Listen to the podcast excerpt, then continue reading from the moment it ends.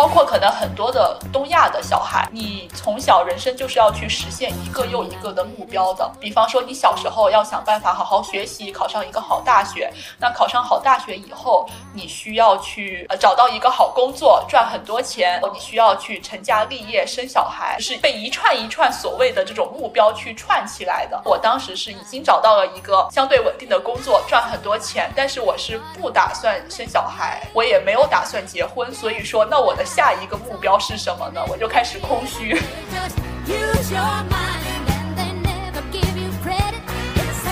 那既然说强者和弱智本来就是人为捏造出来，想要让这两方去对立的一个概念的话，那我还有什么必要去追求这个所谓的强和弱吗？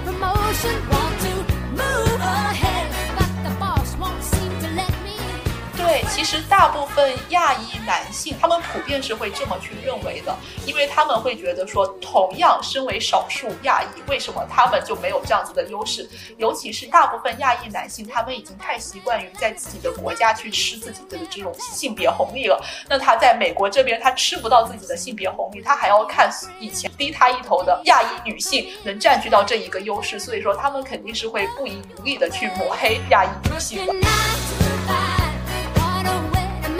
比方说，像是我去参加一些学术会议的话，那我身为一个亚裔女性啊，对于亚裔女性的这种 stereotype 这种刻板印象，他们是会觉得说我这个人是比较脾气比较好、比较温顺的，并且他们会觉得说我是没有那么有攻击力的。所以说，在我发言的时候，他们会随时打断我，他们会觉得说是 OK 的，随时打断我是 OK 的。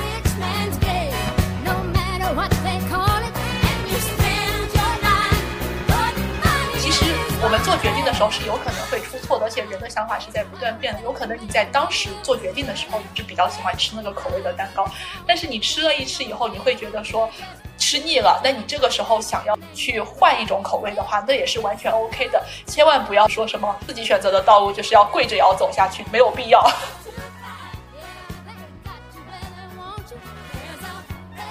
成为你自己，活出新可能。欢迎收听有理放肆，我是本期的主播土拨鼠。今天咱们有理放肆迎来了第二十二位不婚不育的他。那我在第二十期采访 Cici 的时候，已经见识过 TJ 人格的计划性和周全性。今天这位嘉宾他。发邮件的时候跟我说他也是 INTJ，他的邮件再次让本 FT 人格大为震撼。他的邮件结构真的特别完整，我就觉得，嗯，在开始之前，我可以把他的这个结构分享出来，给一些可能他很想投稿但是无从说起的一些潜在嘉宾啊一点参考。第一部分他说了自己的投稿动机，就从哪里了解到有理放肆啊，为什么从听友想要变成嘉宾。第二部分，他分享了一些他的个人经历以及不婚不育的一些简单的原因。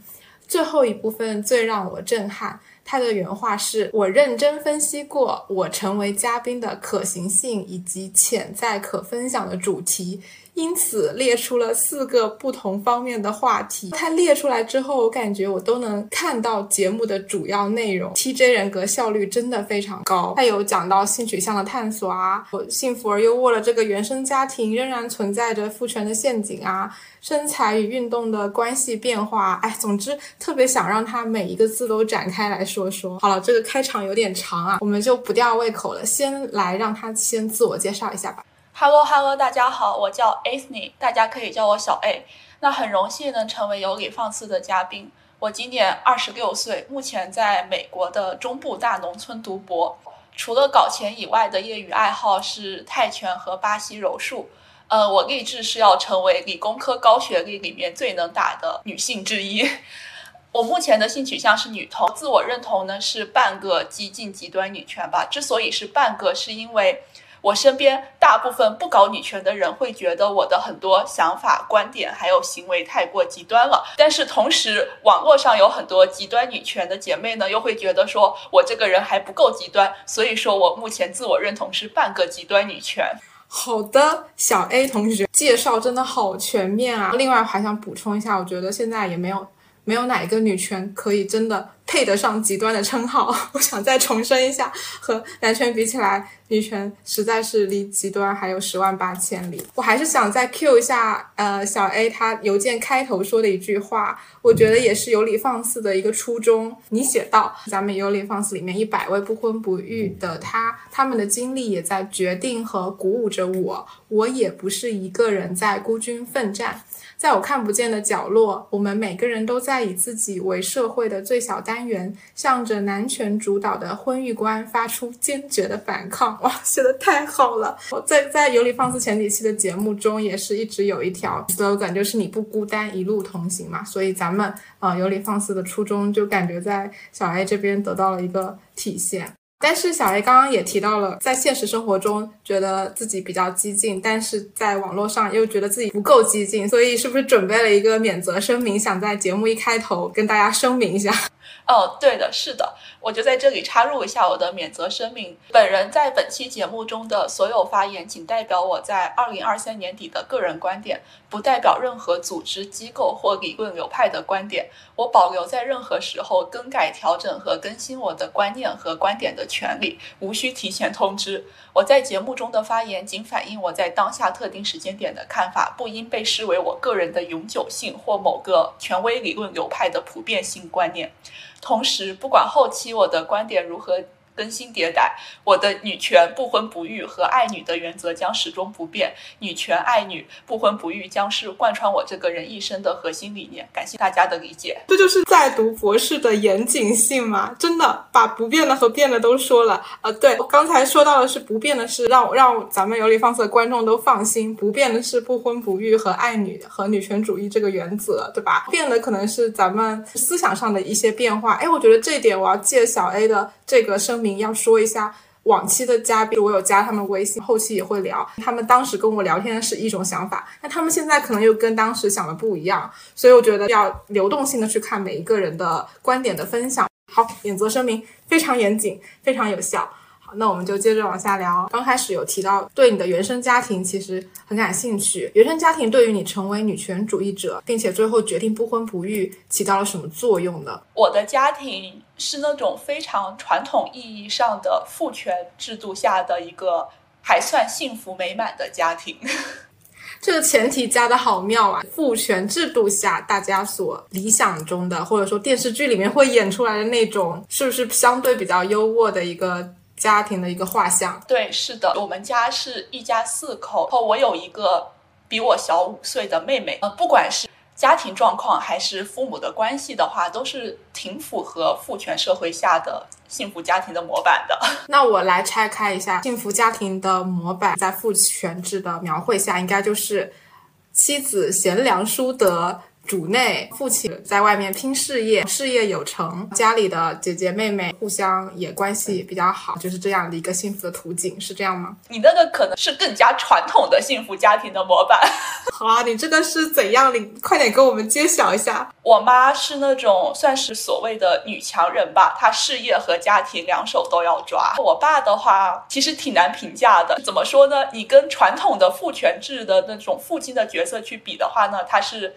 他算是做的不错的了，但是呢，你也还是能从他身上看到很多父权社会的一些陋习，所以说他应该算是一个比上不足，但是比下有余的一个处境吧。好的，我明白了。就我刚才描绘的可能是比较早期的偶像剧，你的这个家庭应该是迭代之后的一个都市剧，对吧？妈妈是女强人，事业和家庭都平衡的很好。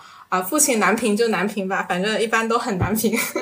好的，呃，所以在这么一个其实相对而言拥有女性榜样的一个家庭里面，对吧？他是是因为妈妈的关系，所以有影响你成为女权主义者吗？其实是有一部分的。而且因为我的得益于我的这个家庭环境，所以说我童年的成长经历里面是并没有切身的去感受到父权社会的压迫和残酷的。因为我这个人比较幸运，包括尤其是我成为女权主义者以后，我现在回过头来看我自己的成长经历，我会觉得说我真的非常幸运。我经常会跟身边的人，哪怕是我的家里人开玩笑，说我这辈子最大的福报就是我没有哥哥和弟弟。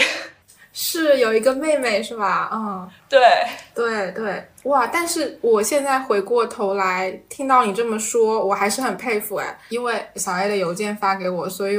他有讲到精英叙事这件事情，我去读了《精英的傲慢》这本书，里面就提到很多精英可能没有意识到自己的幸运，可能觉得自己走到今天都是单纯的凭借自己的努力，但是小 A 却能回过头看到自己小时候觉得很正常的家庭，长大之后知道是一个很大的幸运。我觉得这就是成为女权主义者的天眼吧。好，那你接着说自己的个人经历。对我可以再补充一些我的家庭背景。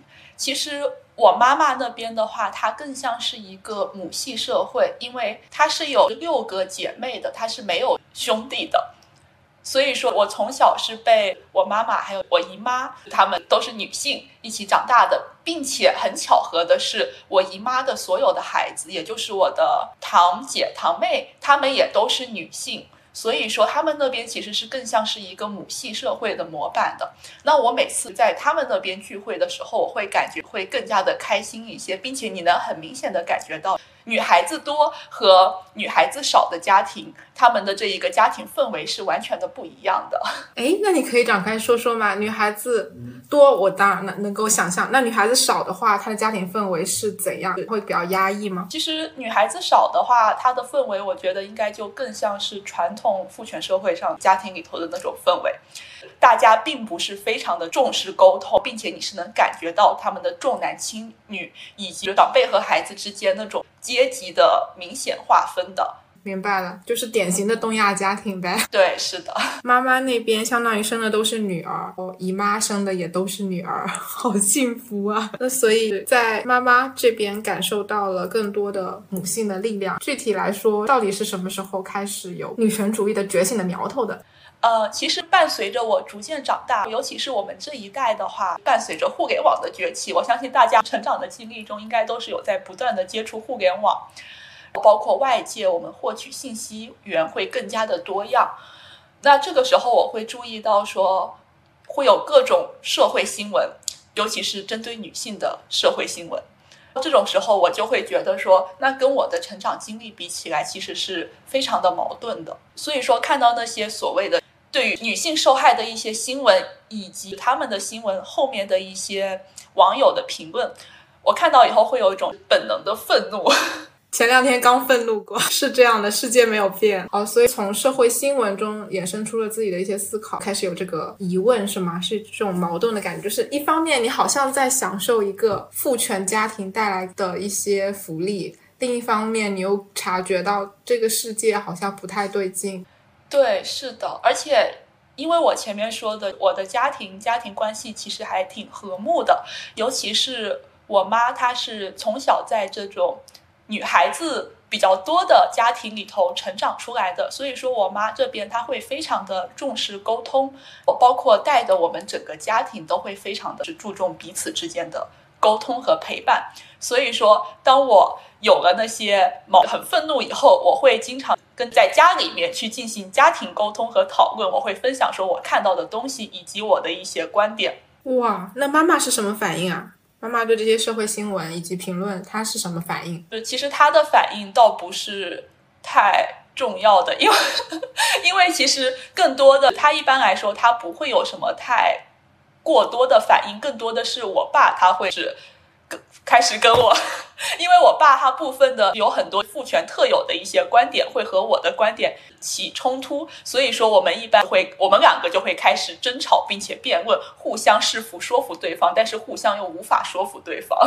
啊，那妹妹和妈妈这时候他们就呃带引号，他们选哪边站啊？你们俩在你和爸爸在吵架的时候辩论，辩论不是吵架。我妹的话，她一般她会站在我这一边，因为的确我爸的有部分观点，她也会觉得太过封建保守陈旧了。而我妈她则会站在中间的角度，她会在旁边围观进行劝解，让我们不要继续吵下去了，没有什么意义。也很典型，妈妈的身份，她的位置就处于一个比较尴尬的位置，某人的妻子，某人的母亲，自己又是女性身份，本身就很割裂。嗯，你接着说。是的，而且我妈经常会在我和我爸因为某些事情吵完以后，会私下再劝我说，没有必要去跟他争，他就是一个传统封建的人。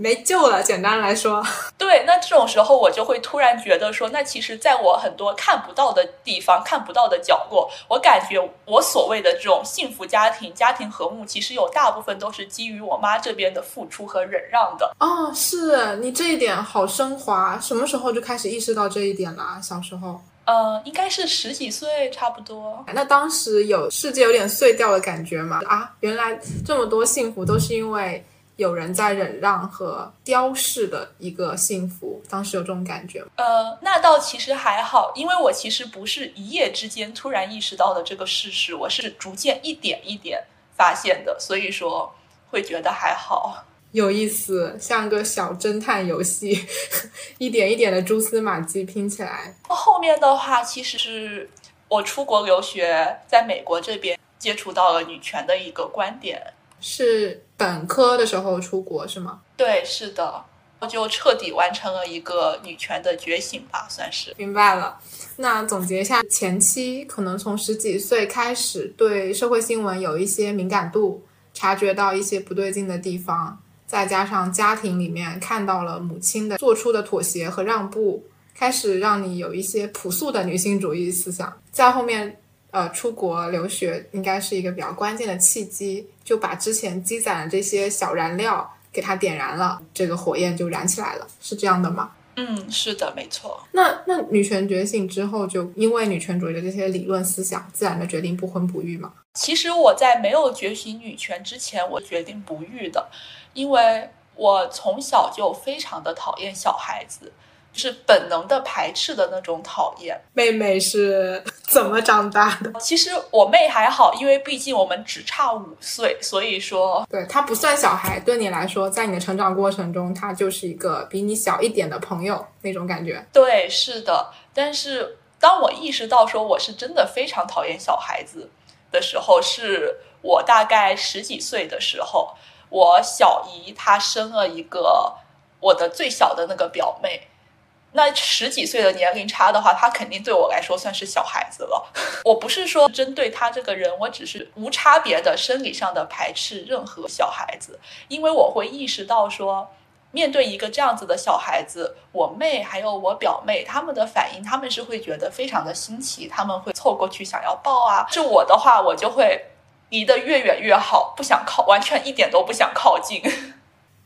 哇，哎，那是你第一次遇到那么小的刚出生的小孩是吗？呃，其实在这之前我也有遇到过很多，你生活中肯定会遇到说刚出生的一些小孩，但是你们的关系不会像我我和我表妹那么小那么紧密，处于可能陌生人或者是妈妈的朋友，呃，爸爸的朋友的孩子的一个关系，是没有任何血缘。当你有一个选择，说你可以选 A 去像有血缘关系的人之间一样去亲密的去拥抱的时候。你选了 B，选择像陌生人一样远离，是吧？所以你就感觉到啊，那你是不是天生就不喜欢小孩这样？对，是的，尤其是从小，其实大人就经常会说的一个话语，就是说，那你以后自己成家有了孩子怎么办之类的呢？不是这件事情已经让爸妈已经察觉到你不喜欢小孩的程度了吗？已经开始给你进行这方面的教育引导了吗？那也倒不是，但是其实我我是个人感觉，我从小其实生活在是。周边社会他会跟你说：“那你以后不会做饭，你不会做家务之类的，那你自己有孩子怎么办呢？”之类的一些话语。那我每次听到那些所谓大人的这些话的话，我都会本能的开始反驳。我会问他们说：“我为什么要小孩？那说不定我以后我就不要小孩呢。”他们当时给我的一个答复就是：“那你为什么不要小孩呢？那你不不要小孩的话，你以后养老怎么办呢？”好陈词滥调，就是这样，直至今天也是这样。对，是的，我会说，但是我根本就不喜欢小孩，我为什么要小孩呢？他们给我的答复就是说，那再不喜欢你自己的孩子，你也会喜欢的。但是我从我最小的表妹身上，我就发现说，那你就算是有血缘关系的我最小的表妹，那我她身为小孩子，我也喜欢不起来啊。对啊，所以你这个思路在跳出既有的圈套里面了，其实挺坚定、挺坚决的一个想法吧。其实也不是，可能因为我从小是。去做什么事情的话，我是会想说，那我必须得有做这个事情，得有说服我的理由和借口才对。但是对于生小孩这个事情的话，我是看不到任何可以说服我的理由和借口的。他们所谓的那些理由，给我听起来更像是说，已经选错了之后的妥协和自我安慰。其实我从小就是模模糊糊是这么想的，只不过当我后来看了很多书，接触了女权以后，我就会开始对号入座，发现说，哦，没错，就是这样，盖章认证，没错。所以现在。不育的决定，从小已经做出来了这样的决定。出国之后觉醒之后，只是嗯，像你刚才说的，把这个逻辑链条串起来了而已。那说明之前还是有过结婚的想法，后来有一个变化。对，是的，因为这一个其实是跟我的性取向是挂钩的。因为其实结不结婚，在我看来是没有什么区别的。我当时更多的想法是说，看我以后的伴侣，他的一个想法是什么样。这个是在我女权没觉醒之前。好，后面的，嗯，不结婚的决定和性取向的探索是绑定在一起。那这部分我们就留到后面来说，因为感觉，哎，你的性取向探索的过程，它简要的几个字已经抓住了我的眼球，所以我感觉后面我们展开说会比较顺畅。那我们接着往下说，你提到的妈妈是一个女强人，但是你好像提到对于女强人啊、精英啊这类的叙事，对你来说也是一种陷阱的体现，这个可以展开说看看。嗯，是的，因为其实我相信大家在接触了女权以后，会发现女强人这个所谓的概念，它就是父权社会给女性的一个陷阱。它和独立女性可以打包在一起说吗？你觉得他们是一个概念吗？可以的。那像我妈妈的话，她其实她是有自己的局限性的，她非常符合父权社会为女性量身打造的所谓的女强人和独立女性。那他从小在教育我的、教育我和我妹妹的过程中呢，也是会向我们传授他的那些。女强人和独立女性的一些思想观念，并且他也希望我们可以成为这样子的女性。那我们可以先来说一说父权概念下的女强人，她到底是什么定义呢？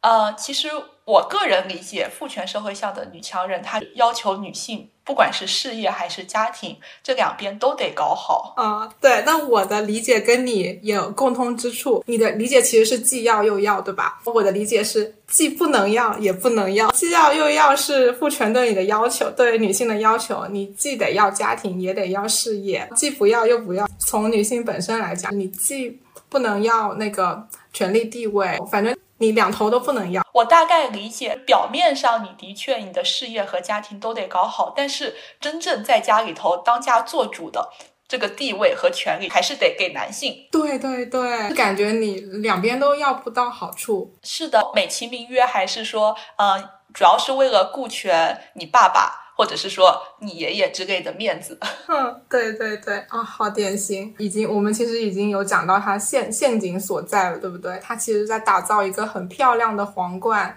但是实际上是里面的这个东西核心是空的，实际的好处是没有的。嗯，是的。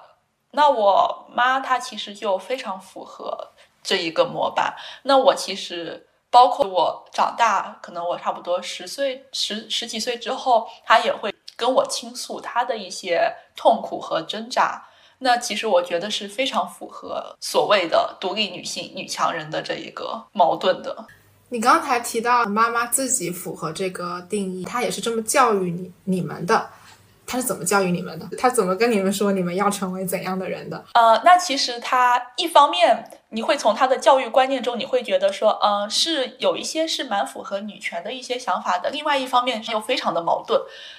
那他是会认为，作为女性是一定要有自己的事业和工作的，必须要赚钱，要经济独立，一定要确保自己是有赚钱能力的，要想办法赚钱。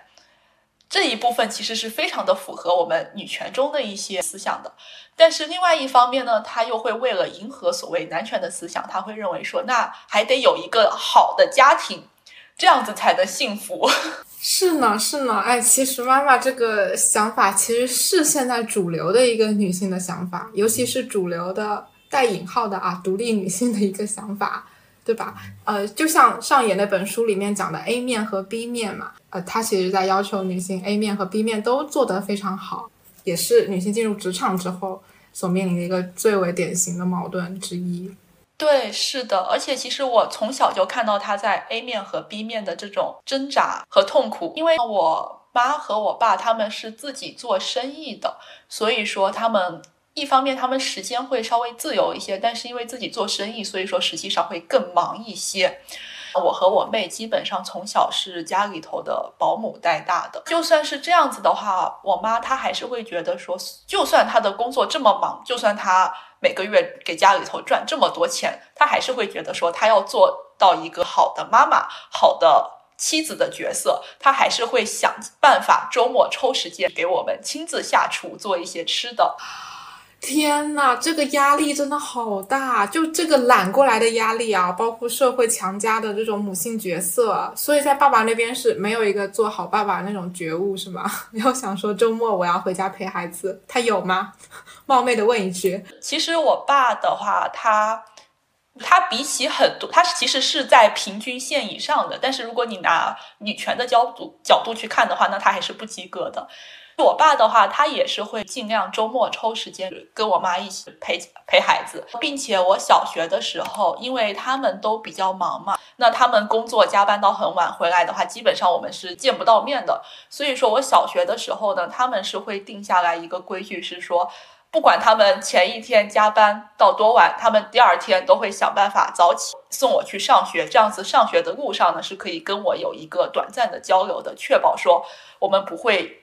一个星期都没有任何的交流，哇，这个好像好像美剧里面看的哎，真的从这个角度上来讲，你的爸爸妈妈真的做的很到位嘞。从东亚的家庭角度来看，真的是很优秀的父母了。在这种情况下，你你还是觉得妈妈这样子很累是吗？在 A 面和 B 面，你看到这个挣扎，工作很累了，还要来照顾我们，你觉得你以后不要成为？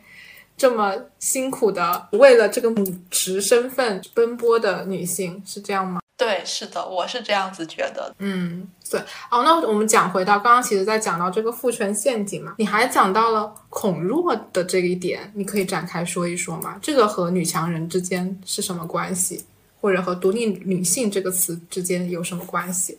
因为我妈她她是自己做生意的，那在她那个年代的话。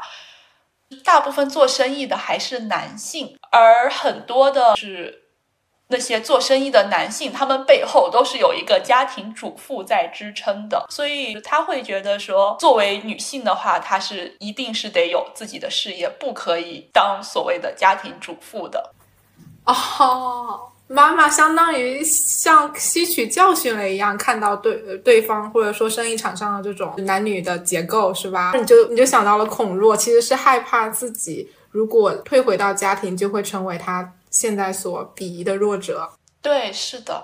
而且其实包括应该是我小学的时候。他们的生意因为一些政策的改变，所以说他们做的生意实际上要被取代了。那那一个时候呢，我爸他是选择那就直接回归家庭。你是说你爸他要回来照顾家庭，是你爸本人，还是说你爸决定了你妈和你爸一起？我爸他决定说，其实他们已经赚够了足够多的钱，他们不需要再去。继续去做别的生意，或者是说继续工作，继续去赚钱了，他们可以回归家庭。但是我妈她是完全不能接受说要回归家庭的，所以说后续是变成了我爸来接送我们上学和放学，而我妈她去寻找别的事业去拼搏。哦，明白了，所所以妈妈这根弦，这根惧怕自己成为呃家庭主妇这根弦一直都绷着，即使在你们。赚到了足够多的钱，他也依然会有这种恐惧。这个例子是在讲这个事情吗？对，是的。啊，那孔若其实，在女权主义中，其实也是一个比较典型的论述的一个点，是吧？因为我们厌女的一个逻辑上，其实根本上也是孔若的一种嘛。好的，所以，所以是从妈妈的身份中看到了这种恐惧。哎，你自己对于这个恐弱的这个感受怎么样？你也有恐弱的时刻吗？应该说，我从小我深陷这种 所谓恐弱的陷阱，我自己也是非常惧怕成为弱者的。我是到后来接触女权以后，嗯，逐渐一点一点的思想观念的一些转变，现在才稍微会好一些，没有那么怕了，可以大胆的承认说自己就是弱者。好的，那基因叙述这一方面，你有没有什么要补充的？哦，因为其实我觉得我家庭应该算是一个很典型的一个基因叙事，因为我从小。我母父他们给我灌输的观点就是，我们家是一个非常普通、平平无奇的中产家庭。嗯，好好刺痛，刺痛本无产家家庭。你接着说。那我那所以说，我从小我是会觉得说，OK，那其实我家就是一个中产家庭，那其实应该是属于这一个跟社会上绝大部分人是一样的啊。哦，当时这么想的是吧？当时觉得世界上大部分人的家庭应该都跟自己一样，对吧？因为自己身处的就是这种环境。对，是的，再加上我从小身处的环境，其实处于那些教育资源比较好的一些学校，所以说身边的一些同学的话，那跟我的家庭环境是差不多的，那就更加肯定了我的中产家庭、普通的中产家庭的想法。对，等一下，我想给大家圈个重点。刚才你你说的这句话，那个普通的中产家庭，我听到的是中产，但是哎，你想强调的是普通，是不是？对。对，我觉得这有必要说一下。当时觉得自己是一个普通家庭，因为身边所有的同学啊、环境啊，大家都是这样的普通家庭，嗯，所以可能自己精英感不是很强，是不是？没有觉得啊、那我就是一个精英了，我的家庭就家境就特别优越了。是的，尤其是我妈，她会认为说，那她跟我爸能赚这么多钱，家里能有今天，都是因为他们年轻的时候的努力和拼搏。那后来，其实我更多的去接触了一些主流的社会的一些其他人，一些形形色色的不一样的人，我就逐渐意识到说，好像我这样的其实反而才是少数。哦，对，走出去了解世界果然很重要，也是本科之后的事情吗？嗯，是差不多是高中就开始逐渐有这个想法，再加上我大学的时候是有在是打工，打不同不同的各种工，所以说能接触到的人会更加多样一些。打工的重要性，就开始看到自己带引号的精英的身份，自己有什么启发吗？我会觉得说，我会深刻意识到自己的幸运吧，自己真的很幸运，可以出生生在这样子的家庭，有从小有这样子的资源和环境。那那本书里面写到，就是呃，绩优主义，一切一切成绩都来源于努力的这种理论，会导致精英会越来越傲慢，就觉得他们就活该，他们穷是他们活该，不会给予他们足够的同情。但是 a 你感觉你首先深刻的意识到自己的幸运。而且，既然你现在身为女权主义者，你必然是有一些对弱者的同情和想要支持的想法。刚才艾斯你也提到了自己本科之后在大学的时候也会有打工的一些经历嘛，在给我的邮件里面，他也有写到自己其实是很会搞钱的博士，可以一边读博一边身兼数职。不婚不育之后搞钱一直都是头等大事嘛，大家哎不结婚也没有小孩，那当然要好好搞钱。那你可以展开跟大家分享一下你的搞钱经历吗？可以的。那其实我之所以会开始搞钱，主要还是因为我妈她从小给我灌输的这种经济独立、有钱才是有话语权的这种想法。因为我当时之之所以恐弱，我是更多的我会把弱者认为说弱者就是那些没有钱的人。至少当时在于我这个角度是这样子的，我会觉得说，那我在家里头处于这样子一个弱势地位，是因为我没有钱。那当我有足够的钱，经济独立以后，那我就会处于一个强者的地位。哦，你说之前自己处于弱势地位，是当时在家当女儿，觉得自己的权势还不够大，是吗？跟爸爸妈妈比起来，对，是的。归结为自己没有钱，这在小孩身上真的太少见了。不愧是生意人的家庭。嗯，你接着说。对，那既然我认为说没有钱等于弱弱者，有钱等于强者，那所以说我从大学大一开始，我就开始想尽办法去找搞钱的途径。那最开始的时候，肯定是只能去干一些体力活，包括像是在学校的食堂里头打工、校车之类的这种体。靠自己的体力赚钱，我会意识到说，其实，在干这些体力活的时候，另外一方面就让我更加深刻的意识到了所谓的精英叙事的陷阱。那因为我在干这些体力活的时候，它是其实是非常辛苦的。很多时候，如果说你干一天的话，你回家以后是只想睡觉的，是没有什么别的想法去，呃，再去学习，或者是说再去想办法提升一下自己的。再加上，其实会有很多人认为说，那你没有钱是因为你们不够努力，你们要想尽办法提升自己，要多学习之类的。根本就没有时间和精力啊！哎，这也是城市白领的困境，就基本上打工加班占据了生活的绝大多数。对，是的，所以说在通过体力赚钱的那段时间的话，我是更加认识到了自己的特权和幸运的，并且我是意识到说，我不可能一直去靠自己的体力去赚钱，因为我还要兼顾我的学业，所以我就开始想办法，说我可不可以靠自己的脑子赚钱，能不能相对的轻松一些？于是我就开始寻找机会，就开始去。给学校的老师、教授去当一些助教，帮助他们去批改作业啦，呃，或者是说准备一些课程资料啦。同时还会去当给我们学校的体育生去当 tutor，应该叫做补习老师。我的大学就基本上就在我的打工和兼顾学业中度过了。哎，我觉得这个路径还是挺典型的吧。可能国内的一些大学生，他也是一开始也会去，比如说发发传单啊。端端盘子啊，这些体力活，那也有一部分学生，他们也会去找找家教啊，也有去当兼职辅导员啊这类工作。嗯，这两个搞钱路径也是学生阶段非常典型的两个方向嘛，靠体力和靠脑力。因为在哎，我给我的发消息里面，他有提到自己是有 fire 计划的，是吗？对，是的，在多少岁之前赚足够多的钱，提前退休的这个计划，所以我有预感到。呃，哎，你的这个搞钱经历绝不止现在讲的这些，那你接着往下说。对，那其实因为我当时固执的认为说没有钱是等于弱者的，并且我当时是非常恐弱的，这就是为什么我坚持我大学毕业以后我就要开始去工作，开始去搞钱了。我坚持不会继续上学了，因为他们影响了我搞钱的进度。其实我真的很想听你到最后是怎么破除掉这个概念。你刚刚一直在重复着，之前一直觉得弱者就是等于没有钱，没有钱就是等于弱者的，所以我很期待听到你后面是怎么拆解掉这个概念的。因为其实我现在也也是这个阶段，我我就觉得自己好像积攒钱的速度已经比别人慢很多了。哦，因为我的行业是跟互联网有关的，那。全职工作的收入肯定是会非常高的，所以说我是一工作我就迅速实现了所谓的经济独立，每个月全职工作的收入非常的高，同时我还有我不满足于此，我同时还有去继续做我的一些兼职，所以说我每个月的总收入是很高的。一直想听多少？方便透露那个当时的月收入吗？兼职和全职加起来？可能不太方便透露，那就不透露，那就不透露。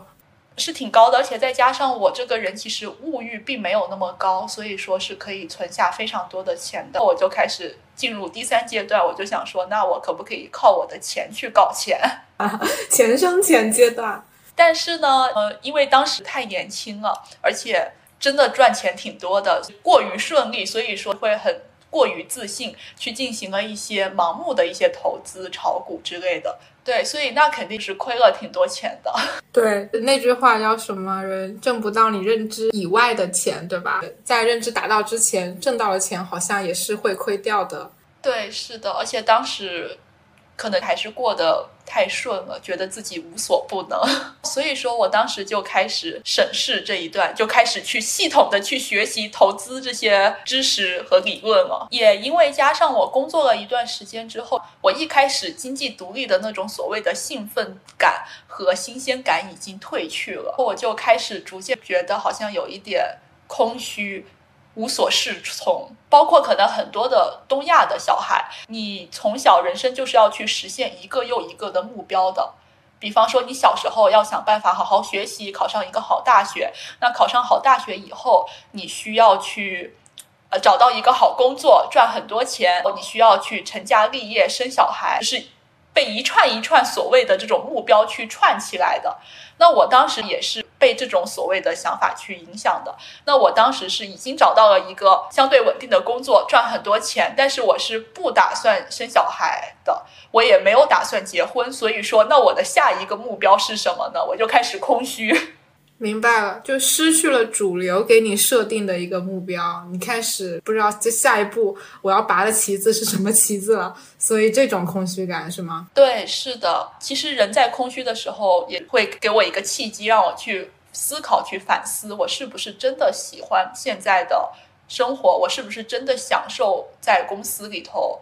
挣钱工作的这种生活，刨去这些金钱的影响的话，我是真真的喜欢这样子的生活吗？我就会发现说，实际上我并不是很喜欢在公司所谓朝九晚五工作的这样子的生活。就有机会停下来，回过头审视自己的生活，不是忙碌的去奔赴下一个目标，埋头努力啊，忘记去感受自己到底是不是真的喜欢。所以发现自己不喜欢之后，才想着去读研，是吗？呃，对，是的。因为其实怎么说呢，我感觉去除掉经济独立那层外衣以后，我就感觉好像在公司里头朝九晚五的工作这样子的生活，对我来说就是一坨屎。已经这么严重了吗？是一坨可以付给你很高工资的屎。我觉得主要跟我的性格也有关系，因为我是没有办法想象我二十年以后还在过这样子的生活的。我还是比较喜欢去追求一些所谓的新鲜感和刺激感的。后，所以我当时就。想办法说不行，我一定要从这里头逃出来。我要看一下有没有什么别的选择。那在我当时有限的认知里头，再加上我家里人的一个怂恿。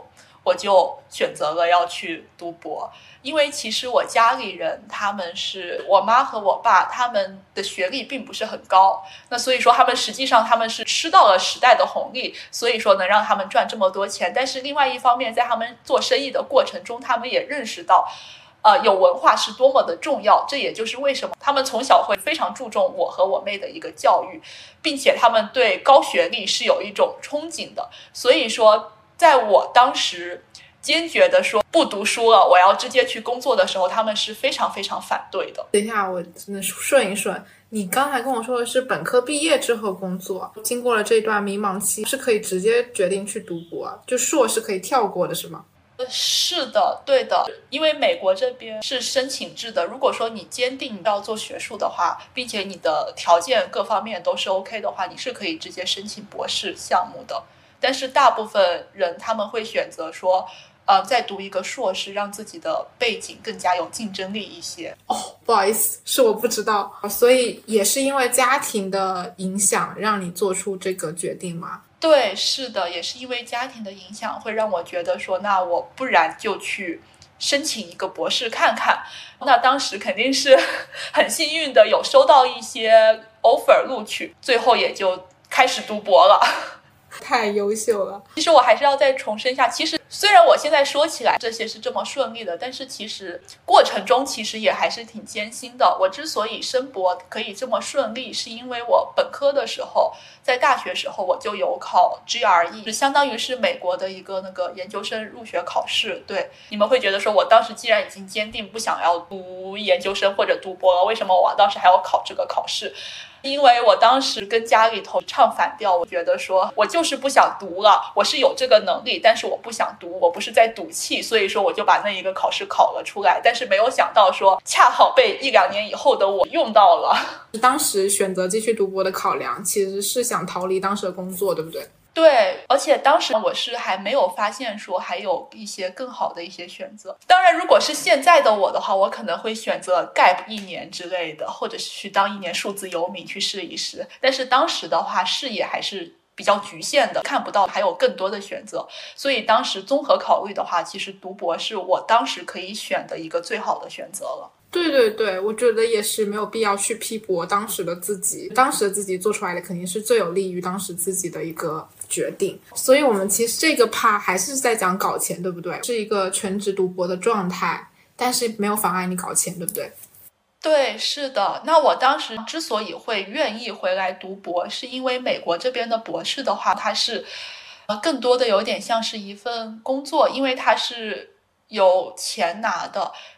基本上，要么是你给教授去做科研助理，通过这一个来支付你自己的学费和每个月的工资；要么是你给系里头去做助教，通过这个来赚取你每个月的工资。所以说，这就是为什么我当时是会愿意回来读博的，是因为这样子也算是我的经济还是能继续保持独立的一个状态。就你，你做出这个决定的时候，仍然没有忘记说，我必须得保持我是有钱的状态。对，就是我必须要有钱这一个想法是贯穿了我始终的。那你相当于在读博期间是有一份固定收入的。对吧？这是你的搞钱的来源之一。还有没有别的对兼职？呃，对，是有的。相当于说，我现在是在学校里头，学校每个月的工资是可以支付我日常的一个生活费、生活上的开销的。但是除此之外，因为博士的收入其实就那么多，你想要再多，实际上是没有了的。所以说，我是没有办法。再想办法去拿一部分钱存下来，去进行一些投资之类的，那这就会让我非常的没有安全感。所以说，我就想说，那我不可以只靠这一份收入去生活，而且这其实也是得益于我妈从小对我的一个教导。我妈会认为说。没有钱，你要想的不是如何去省钱，而是你要想的是如何去赚钱。妈妈真的是财商启蒙家啊，所以你就想得赶紧开源了，得有钱再接着给你提供这种投资的本金和给你本人提供一些安全感。对，是的，所以说我就会去找一些远程的一些国内的一些兼职继续在做。这样，既然是想到远程找国内的工作，当时是怎么想的？没有想说在。美国找考虑到国内的机会，因为美国的话，你要考虑到我拿的是一个留学生的签证，它是法律上规定是我不允许工作超过二十个小时的。那我以及每周的这个学校里头的那个工作，它已经占据了这个时间了，所以说我在美国这边。境内工作的继续在工作的话是不合法的，这就是为什么我把我的视线就是瞄向了美国境外。明白了，哎，这个政策没有限制住你搞钱的那个就想法。我因为我也是比较幸运的，对，有一些比较好的一些条件资源，对。好的，所以国内的这个远程的工作方便透露吗？因为我是我是在想说，感觉透露的话有一点像在打广告，但是我并不是想要去打广告。啊，那你这个这这个防杠声明已经说出来了，你可以现在开始说。OK，那我是一直在去想办法去赚一些留学生的钱的，因为大家要知道，留学生的钱是比较好赚的，尤其是留学教育行业，这个钱是非常好赚的。啊，是有很多留学生，他们的账号主页都会说改简历啊，就相当于做一个个人的一个留学中介那种感觉。你也是这个方向的吗？对，那一个我是有在做，但是其实我更多的是做辅导上课这一个方向，辅导留学生的一个学业课业，按小时收费这样子。哦哦哇哇哇，这个真的是有壁垒。这个搞钱的路径还是需要一点壁垒，比如说你自己有一个留学的经历啊，专业上面的知识。对，是的，而且因为我我比较幸运的是，因为我本科虽然说很忙，但是说我本科的学业还挺好的，而且我本科学的是一个。呃，两个专业，一个双学位，所以说它可以让我可以辅导的课程范围非常的广，就没有白走的路。之前可能很辛苦很累，但是后期真的都可以用起来作为自己可以变现的资源。所以这个是现在的一个主要的一些搞钱的来源，是吗？一个是学校，一个是国内的远程的一些工作机会。对我同时还有在帮家里头去。理财理一部分美金的一些资产，这部分其实算作你的家庭资产，还是比如说父母会说，哎，给你一点这个这个基金经理的一个这个费用会有吗？呃，因为我才刚开，因我才刚开始理两年左右，我是想说等到差不多三年左右收益稳定以后，我会去跟他们去谈具体的一个薪资待遇。果然是会谈的，对。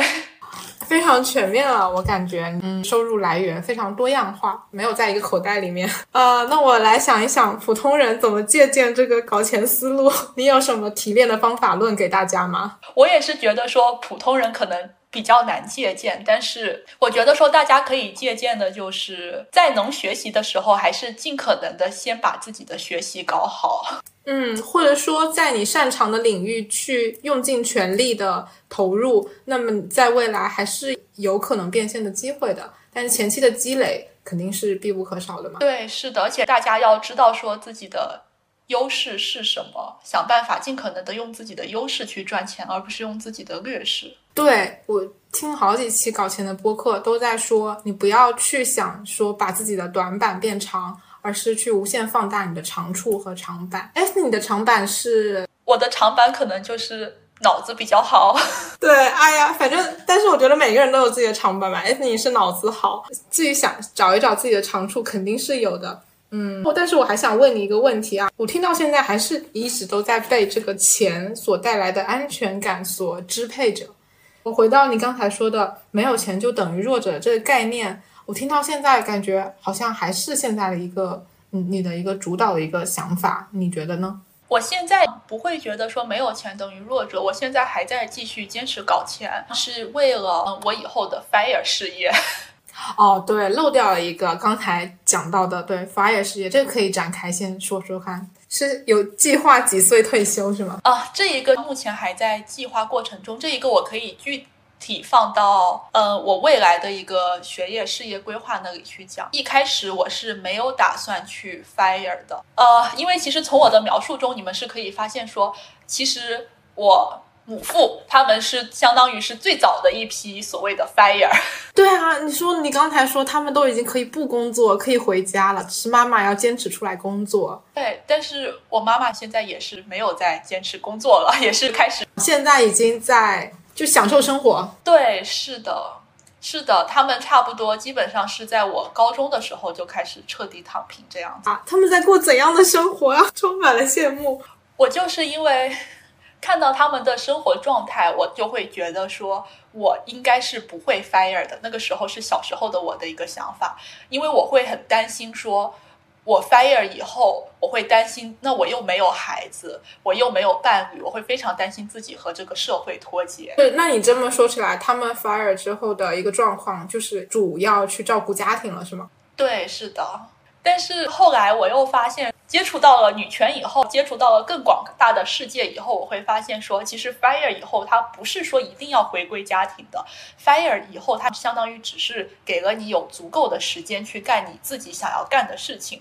那我妈、我爸的选择当时是选择回归家庭，那我可以有不同的选择，我可以选择出去旅游，出去结交各种不同的人。所以说，这样子看的话呢？Fire 这个选项就开始对我有吸引力了。其实是有了这个计划以后，我是想说，那我就尽量保持目前搞钱的节奏就 OK 了。而且其实我也是 Fire 以后，我也是逐渐就是破这一个。没有钱等于弱者的这一个想法，尤其是我开始做学术以后，大家就会发现说，你你以为自己很聪明，但是实际上广大的科研面前，你就是个屁，你什么都不是。科研一方面它让我认识到了自己的渺小，另外一方面也是看了很多书，听了很多不同人的故事，我会发现说，我就是一个普通人，我就应该承认自己就是一个就是比较普通的，是有。短板的人，而且在有些时候，我就是一个弱者。这个说自己是一个弱者，其实也没有什么不好意思的。相当于，其实做科研这件事情让你变得谦卑了。对，过了几年科研生活以后，跟身边的教授还有一些啊已经毕业的一些学长学姐接触以后，我会发现说，如果说以后真的要从事科研的话，那以后要过的一个生活就是一个相对来说比较清贫。没有什么钱的一个生活，但是你能说他们这些人是弱者吗？甚至主流社会的观点上，他们已经是强者了。对，是的，所以说我逐渐就会意识到，其实有没有钱和是弱者还是强者这个事情是可以脱钩的，并不是绑定在一起的。嗯。对，甚至于说弱者这个概念本身也不需要受到某种程度上的羞辱，觉得弱者等于失败者，我觉得这个也并不挂钩。是的，是的，我尤其是恐弱这个概念，还是我去年还是今年初看了上野千鹤子的《始始于极限》，才让我意识到说，其实我自己是一直有这种恐弱这种想法的。其实我个人觉得，说我对于所谓强者弱者观念的一个转变的过程，也是伴随着我的世界观和我的三观翻天覆地转变一起发生的。那像是我前面说的第一个阶段，有钱和强者在我的脑海里头是逐步脱钩了的。既然说强者和有钱这一个概念已经彻底脱钩了的话，我需要找到一个新的硬性指标，帮助我去判断强和弱。那但是当我去寻找这一个所谓的硬性指标的过程中，我就会发现说，任何的标准都是人为设定的，每个人对于强弱的这一个概念的理解。都是不一样的，甚至强弱这一个概念，它就是我们人为捏造出来的一个概念。在这种情况下的话，我是没有办法很好的去找到一个可以说服我强者的指标。那对于我这种 INTJ 加理科生来说的话呢，我们一般是需要找到能够说服自己的很长一段时间不会变的一个指标，按照这一个指标去制定计划，照着前进。那很显然，在这种情况下，我的这一套逻辑就不再适用了。那所以说我这一段时间也就会很怀疑自己，说既然强者和弱智本来就是人为捏造出来，想要让这两方去对立的一个概念的话，那我还有什么必要去追求这个所谓的强和弱吗？那肯定是没有什么必要了呀，对吧？所以说这个相当于是我的第一个阶段。当我的第二个阶段的话，随着年岁的增长。接触了很多年轻的时候不会接触的一些事情，比方说像是生老病死，以及呃，在我做科研的过程中，我是能更加直观的去感受到人类在大自然面前，在生老病死这些宏大叙事面前的渺小和无能为力。那这个在帮助我逐步的去放下我自己的 ego 和我自己的自我，嗯，逐步的去让我放下以自我为中心的一个观念。嗯，而且在这一个过程中的话，会认识到人类的渺小性，以及会认识到自己作为一个人类的局限性。而且，我个人认为说，接受并且大胆承认自己的一个局限性的话，也是不再恐弱的一个。标志吧。那所以说，随着 认识到了人类在宇宙面前是多么的渺小，在生老病死这些自然法则面前是多么的无能为力。放到宇宙层面来说的话，个人的努力是非常渺小、非常不值一提，可以直接四舍五入为零的。就不管我愿不愿意接受，愿不愿意承认，那每个人就是很渺小的，每个人就是有自己的一个局限性的。所以，这就相当于是我的第二个阶段。在这个第二个阶段里头的话，我借着一些痛苦遭遇以及自己的所见所闻，去作为契机，完成了我精神上的一个成长和蜕变，放下了很多对于外界的一个执着，敢于去直面自己的脆弱，敢于去承认自己作为一个普通人类个体的有限。那最后实际上就是第三个阶段，也是我目前所处的阶段，就是当我看了上野千鹤子的《始于极限》以后，他提到了所谓的恐弱这个概念，我就会发现，实际上我以前的种种行为和想法都是对得上号的，并且我个人感觉，《始于极限》这本书它是社会学层面加入了性别视角以后的。一个关于弱者、强者和恐弱这个概念的一个解读和拆解，而我之前第二阶段愿意承认自己作为一个普通人类个体的有限性的时候，我实际上是没有去带入这种所谓的性别视角的。尤其是在看了《始于极限》这本书以后，并且包括我自己更加深入的去了解了女权以后，我看到了父权社会对于。女性这个性别施加的诸多限制，从而导致女性成为了父权社会下弱者的一个局面，并且大部分女性她是不愿意去承认，因为这个女性身份而给他们带来的一个弱者的情况。但是实际上，这个对于我来说并不是什么太难的事情，因为我在第二阶段的时候，我已经就是可以坦然承认自己作为一个普通人类个体的一个局限性了。所以说，现在带上了性别视角以后，我也可以非常坦然的去承认作为一个普通人类女性的一个局限性，并且我现在甚至是过去。遇到的一些阻力和一些困境，的确就是因为是女性这一个身份所带给我的。只有当我们愿意去承认女性仅仅只是因为性别而在父权制度下被迫害、被压榨的遭遇以后，我们才能想办法去打破它，想办法去冲出牢笼。你现在开始攻读这个博士学位是第几年了呀？呃，第三年。第三年了是吧？哇，所以加上之前本科是四年在美国，所以这一段时间相当于一直都在美国求学嘛。那就想要问一问你在美国求学的生活经历上面有什么特别的体会？怎么说呢？其实一开始刚来美国的时候，我会觉得说美国它对于这种女性权益的保障是比国内做的要好很多的。对，但是你越深入的了解以后，你越会发现说，其实每个社会它都有自己的阴暗面，都有自己不好的地方。那肯定对，那肯定。你刚刚说这句话，我就想到那个芭比里面说，那个我们仍然在执行父权制，只是更加隐蔽。所以美国在更加隐蔽的去执行这个父权制。强调一下，艾斯尼是理工科的博士，对不对？哇，为世界上多了一名女性的理工科博士鼓掌。在理工科中的女学生比例现在是怎样的呢？嗯，其实是非常少的，还是男性去占据主导这样子。哎，就还是少。那你女性导师也是这么一个少数的群体吗？啊，女性导师，那这个比例肯定是要比女学生要更少了。哦，我以为美国的职场会有那个多样性的那个要求。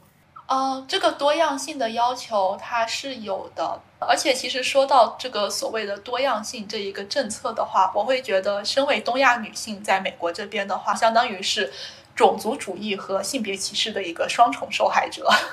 哎，我还以为因为有多样性这个规定，所以东亚女性去 去那边会有双重优势。理论上是会有这个优势了，但是。但还是确实，如果没有歧视的话，也不用搞这样的政策出来，对吧？对，而且说到这个，其实我觉得很搞笑的，就是我当时在纠结要不要读博的时候，我有去找我以前的一个非常位高权重、学历很高的一个。华裔的男性教授去聊过我的一些困惑。另外一方面，我还是要找他要推荐信了。他是一个在美国应该已经生活了至少三十年以上的一位华裔男性。他当时是表示是非常支持我读博的。他也给我列举出了一些理由，比方说读博以后的这个。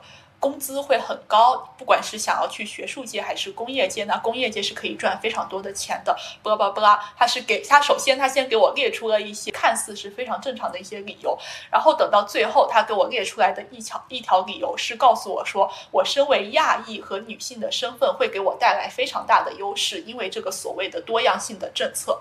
他为了举例，他甚至还说他今年有一个亚裔女女博士生今年毕业，那他找到。非常非常好的工作，他给我叙述的观念就好像是因为他找到这么好的工作，就是因为得益于这一个多样性这一个政策的这一个。优待，而不是说出于他自己的努力。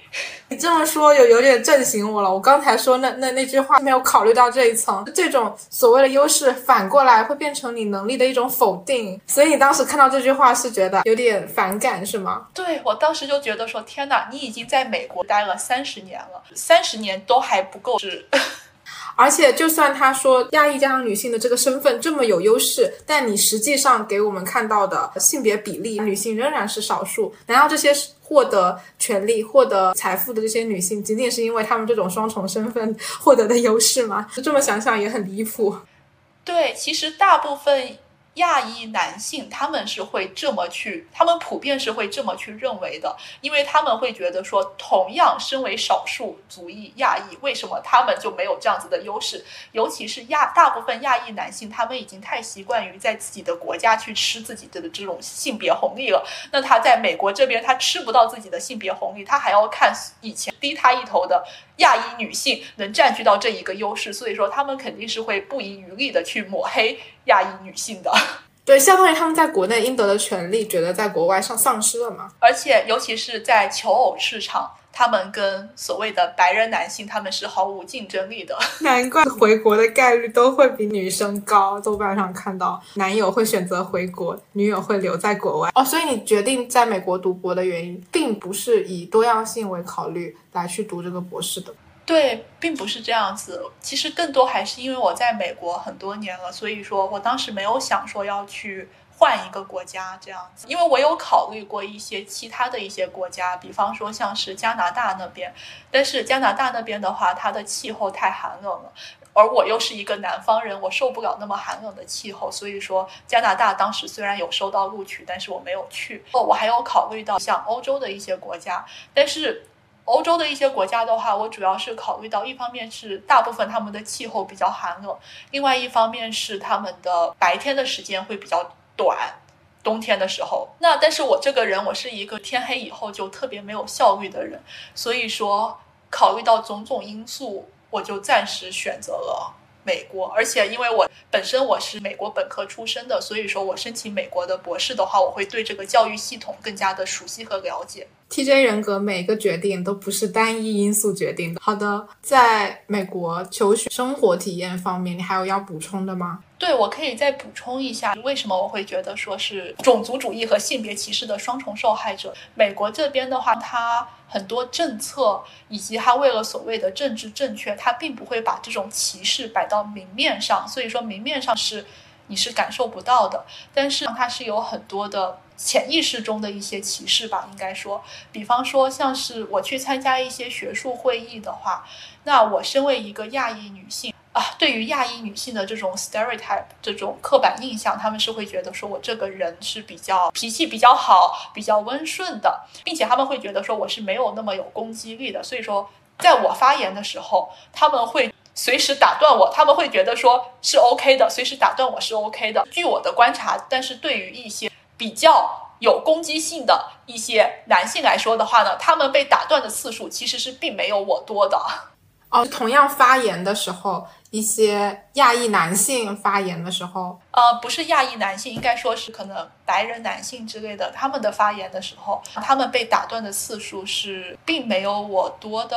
你是不是不太能确定这个数据的严谨性啊？对，我觉得你的感受很重要啊，因为能不能感受到尊重这个事情是你自己的感受，你只要觉得你就是被打断了，你觉得就是比别人多了，那就是。我觉得我不用管他是比我少一次还是少两次，我感觉到了不尊重。那就是不尊重，而且 这个他们的判断逻辑在外界看来真的是一个非常常见的一个逻辑。一个白男，他无论在。学术场合，在任何场合，他总是能够受到更多的敬意嘛。亚裔女性或者说女性在生活中，本来她们就不是一个呃别人愿意安静的全程的倾听她，还给予附和的掌声的那种。那是这，那是平时都是一个男性的待遇。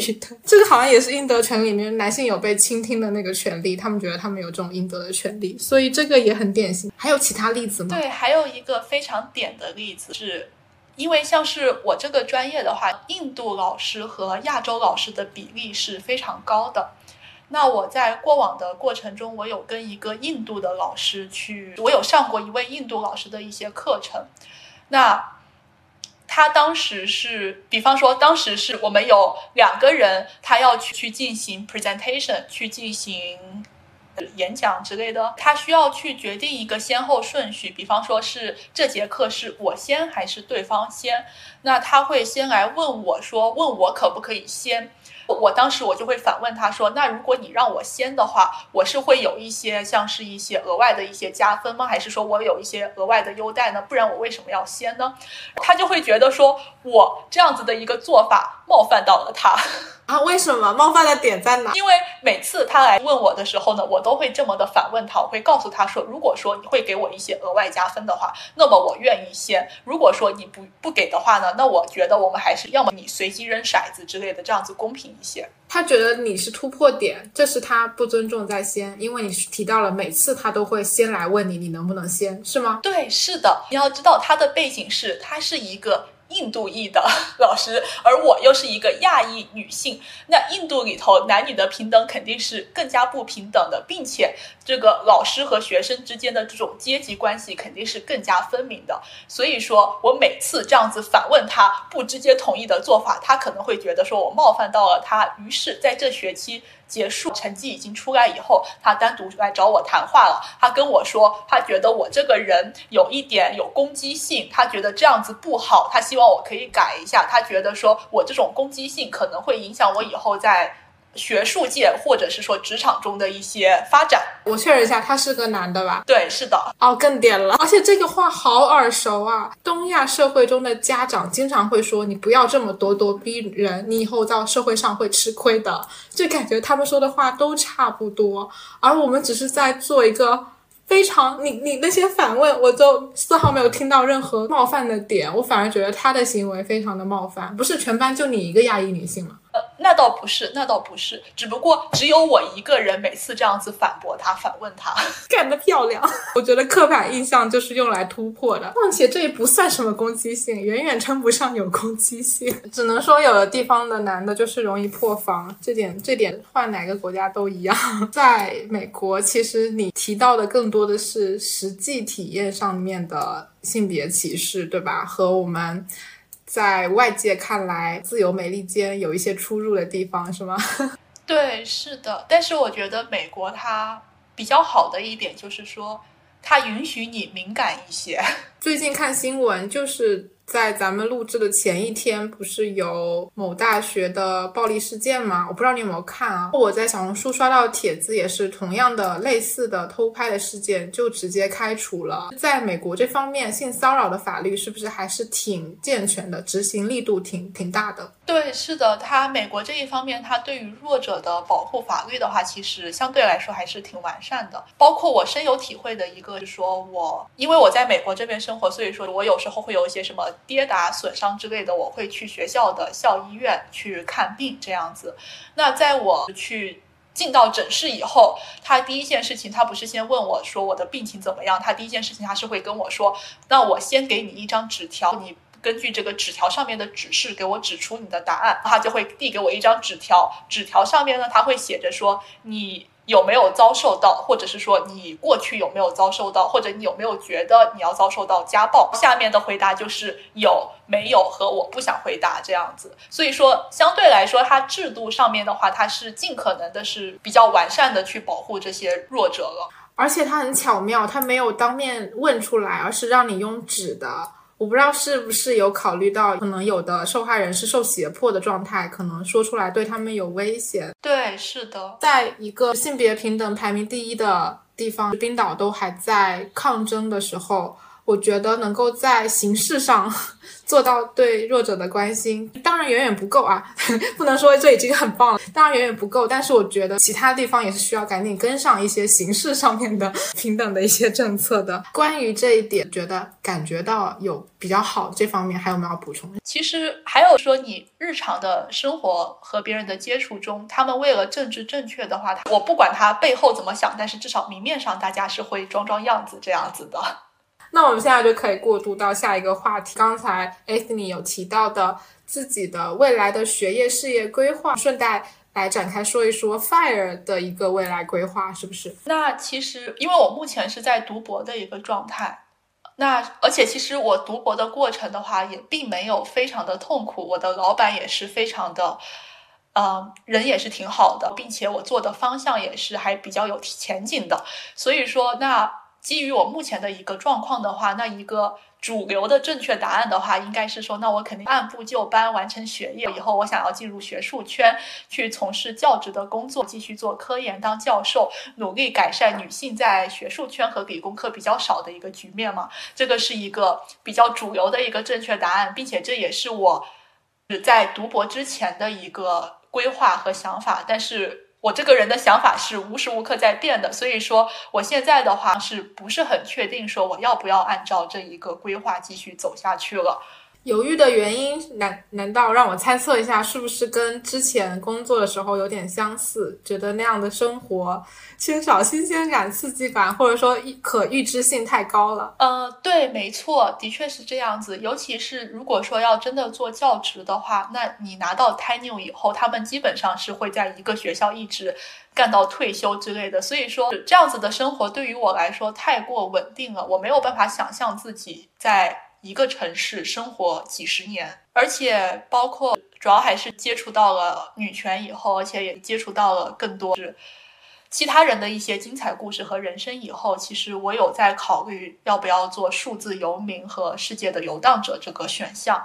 你也是放友吗？对，是的，太好了。对，而且其实说实话，按照我目前的条件来说的话，我是完全是可以做数字游民的，因为我远程的兼职是的收入是完全够我去支撑我去做数字游民的。嗯嗯嗯，就也有可行性，但是这条路也是在还在你的考虑之中，也还没有做一个最后的决策，对吧？呃，对，因为说实话还是比较缺乏勇气，因为毕竟我读博已经相当于读了一半了，其实之前也算是付出了一些挺大、挺多的一些投入了挺多时间成本和精力的，所以说我不确定说，如果说我现在立刻退学去做数字游民的话，你去做出这个选择还是需要挺大的勇气去放弃之前那些东西的。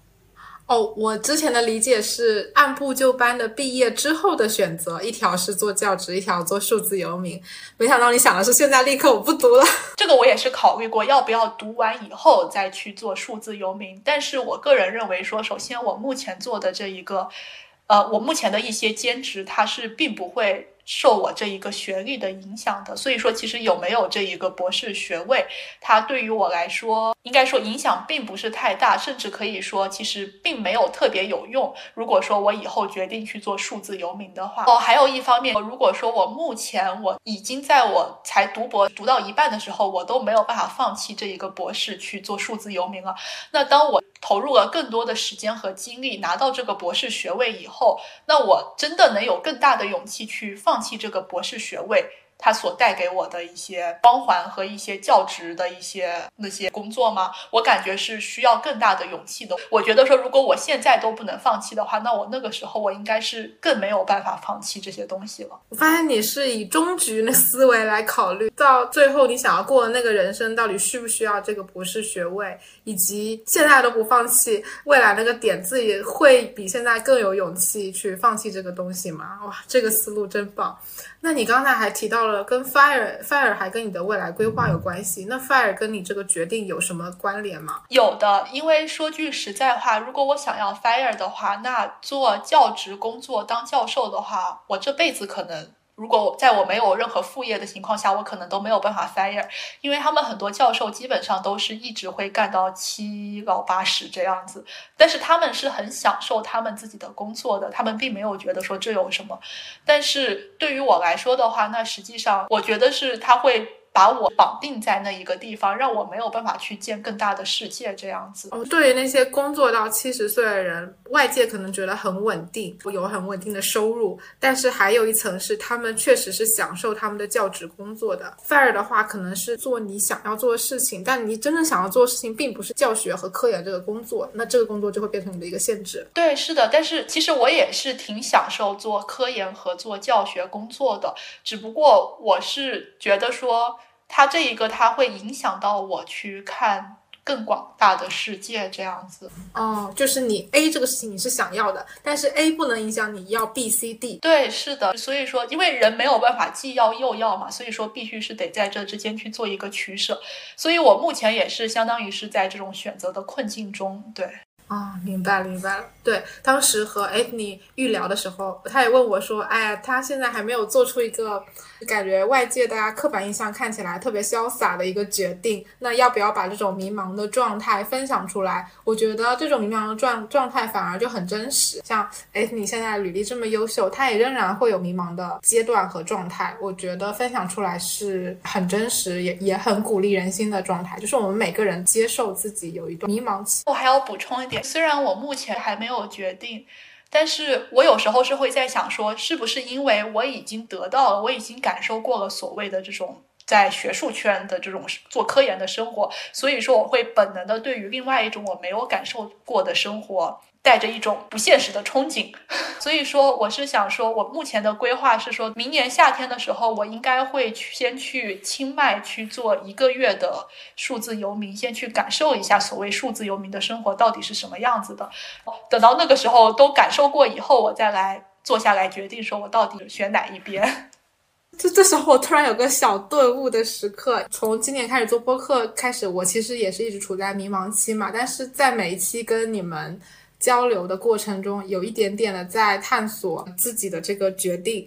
我发现你们都有个共性，包括你刚刚说的这个想法。你们在做出一个最终的决定之前，都会进行一个最低成本的一个尝试，通过这个小成本的尝试来决定自己未来是不是要投入更多去做一件更大的事情。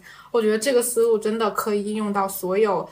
呃，在犹豫阶段啊，或者迷茫阶段的一个解决方案。你想要去做这个事情的时候，先花一点点时间去试一下，去吃两口这个东西好不好吃，再决定要不要去买下那个正式正装版的大蛋糕。很期待你在清迈的旅程和体验。我如果最后哎你做出了最终的决定，也可以告诉我，我有机会再分享给大家。对，是的，而且我还想补充一点。大家一定不要觉得说，那你最终做了那个决定以后，你就一定要坚持到底。其实我们做决定的时候是有可能会出错的，而且人的想法是在不断变的。有可能你在当时做决定的时候，你是比较喜欢吃那个口味的蛋糕，但是你吃了一吃以后，你会觉得说吃腻了。那你这个时候想要去换一种口味的话，那也是完全 OK 的。千万不要说什么自己选择的道路就是要跪着也要走下去，没有必要。对对对，就不要限制自己的人生选择和人生的道路，就不要吃蛋糕都可以，吃点什么大披萨也可以。等一等，本期结束前，小 A 还有一点补充。我主要是想再次强调一下，虽然好像从我的叙述中，我过往的每一步，不管是毕业工作，还是后续决定重回学术界，又或者是家庭关系的处理、女权、不婚不育和性取向出柜，听起来每一步好像走的都异常的轻松顺利，没有遇到任何现实中的阻力。但是事实是，我在叙述过程中隐去了我曾经经历过的痛苦、挣扎、茫然的时刻，每一个在我如今描述里。非常顺利且幸运的选择，每一个成功的背后，都是我经过深思熟虑、内心的激烈挣扎和无数个被挫折打到心灰意冷、想要放弃却最终没有放弃的日日夜夜。